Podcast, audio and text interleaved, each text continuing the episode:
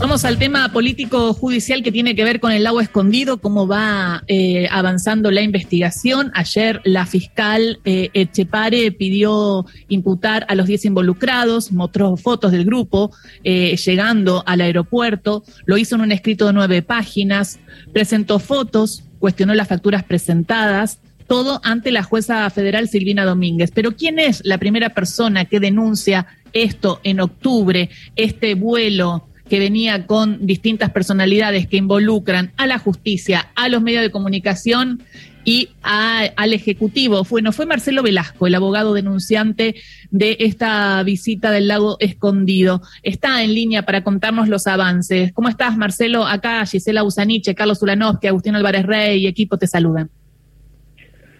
Buen día, Luis. Tengo bajo el retorno, así, eh, así no adivino si me pudieran subir un poquito, así podemos dialogar. Así nos podés escuchar bien. ¿Ahí nos estás escuchando mejor? Sí, sí, sí, fantástico. Bien, eh, bueno, que preguntarte las novedades que hay en la causa. Ayer se movió, la fiscal estuvo muchos días sin hacer nada después de tu denuncia, pero a partir de la visibilización eh, y la contundencia de, la, de esos chats que se filtraron, se empezó a mover la causa, Marcelo.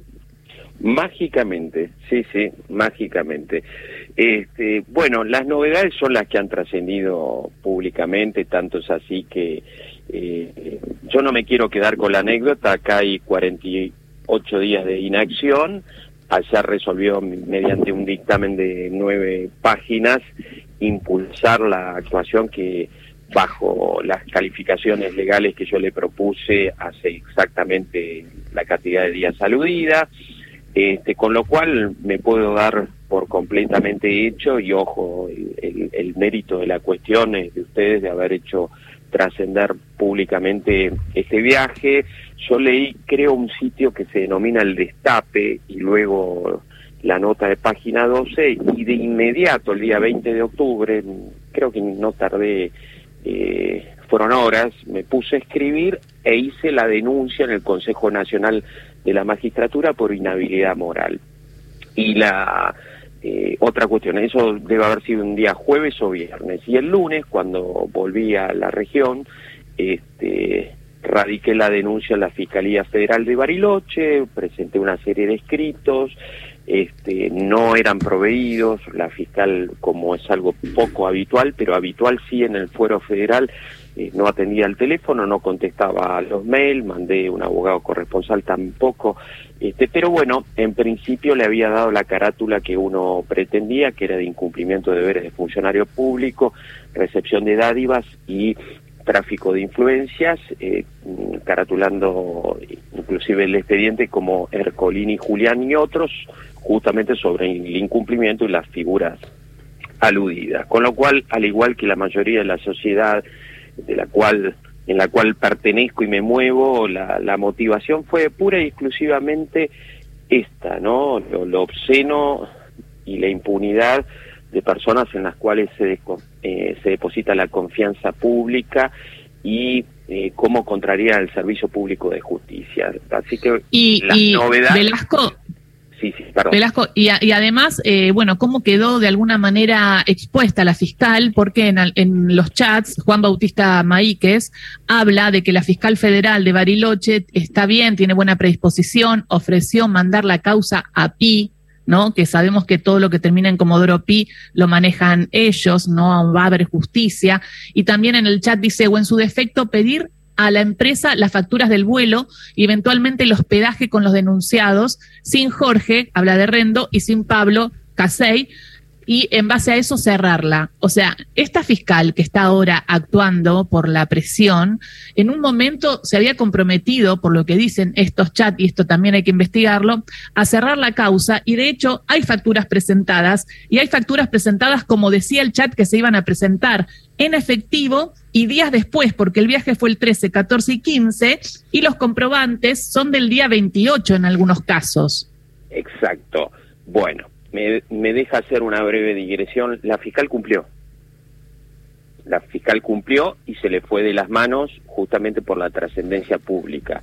no por mi pretensión de denunciante, no por mis reiterados eh, solicitudes. Miren, eh, miren los tres, eh, yo hace 32 años recorro los tribunales, he acusado y tengo en prisión perpetua a 35 personas, no he hecho menos de 10 mil juicios orales, con lo cual el oficio necesario para dedicarme a esto lo, lo tengo producto, ya digo, ni siquiera soy inteligente, creo que producto de la repetición de actos y del paso del tiempo, este, he adquirido este oficio que es como tan este, respetable como cualquier otro. Ahora, esta fiscal ofendía la inteligencia, eh, la única vez que me proveyó hace 10 días, me dice que va a tenerme por querellante o por presentado en el momento procesal oportuno. Esto en lenguaje liso y llano es cuando se me cante.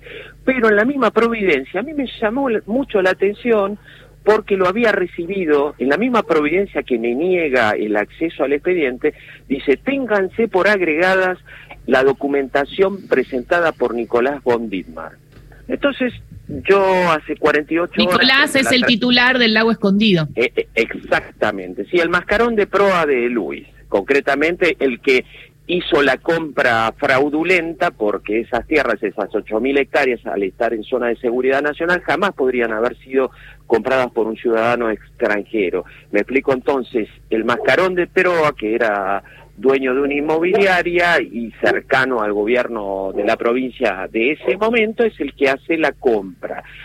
Compra fraudulenta en la cual interviene en el sobreseguimiento confirmándolo que es padre. Eso yo lo ignoraba pero lo pude recabar con posterioridad de la senadora nacional, ex senadora nacional Magdalena Odarda, a quien le debemos el, el mérito de haber propiciado las acciones eh, judiciales para la apertura de, ¿Se sabe el motivo, Velasco? Porque ahí en Pueblo Chico se saben cosas, eh, se van pasando información. ¿Se sabe eh, para qué se fueron a juntar? ¿Si fue eh, solo diversión?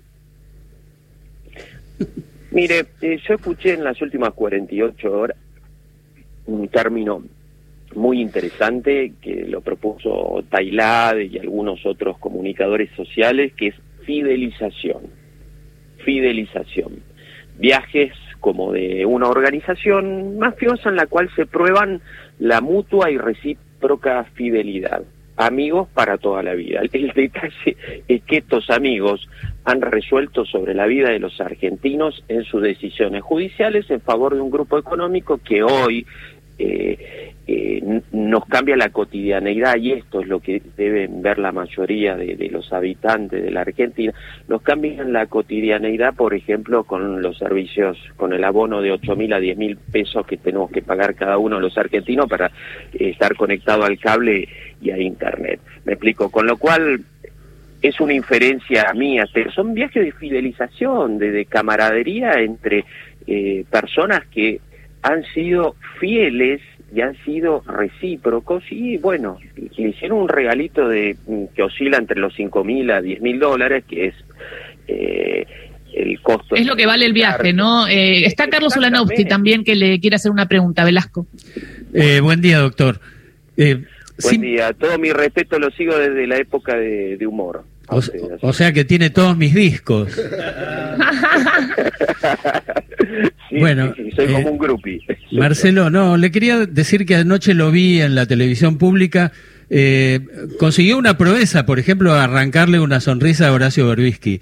Eso, eh, primero que nada. Y segundo, después de todo lo que hizo usted, ¿no? De, toda esta acción, ¿Qué le genera cuando lee que, no sé, gente de, de Juntos por el Cambio dice que todo esto es una operación del kirchnerismo?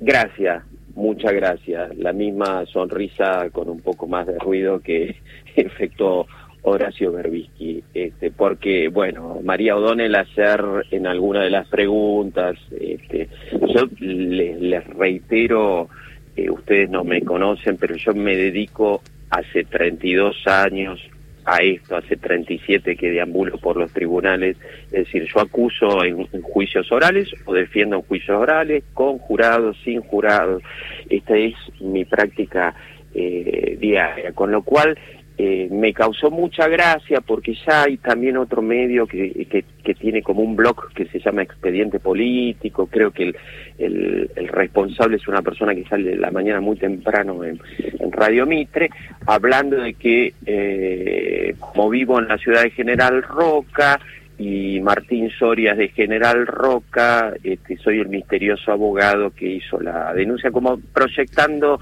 inclusive hablando de que yo era empleado público de la gobernación de la provincia, jamás fui empleado público de la gobernación, de la presidencia o de la municipalidad este, de la región o, de otra, ¿no? Así que bueno, me causa gracia porque en definitiva están buscando este, esta, esta cuestión así mítica del ídolo de los pies de barro, ¿no? Yo no pretendo ser ídolo, pero los pies en el barro no los tengo como ellos, así que sinceramente me tiene absolutamente sin cuidado. Aquí en la región soy el abogado de las familias del primer triple crimen de Chipolete y de la segunda del segundo triple crimen, eh, nucleo la mayoría de los femicidios los hago gratuitamente, con lo cual lo que hice, la, radicar la denuncia fue lo mismo que hice con Hornos y Borinsky, simplemente que no trascendió este, el Consejo Nacional de la Magistratura se ocupó o de archivar o de reservar. Eh, Velasco, sabemos, sabemos entonces de, de, su trayectoria, eh, fue muy importante esta denuncia que hizo hay un antes y un después. Ahora esperemos que la justicia avance e investigue. Y lo quería saludar porque estamos por encima del informativo. Ya tenemos que ir a las noticias. yo le quería decir esto, Gisela, que si algún día tiene que venir por un trámite a Buenos Aires, que se haga una corridita a Maipú 555, una mañana de programa y, charlamos personalmente. Con todo Estamos en contacto, Velasco. A disposición, ¿eh? Buen día. Lo esperamos. Beso grande. Marcelo Velasco, abogado denunciante del lago Escondido. Eh, llegan las noticias, nueve y media.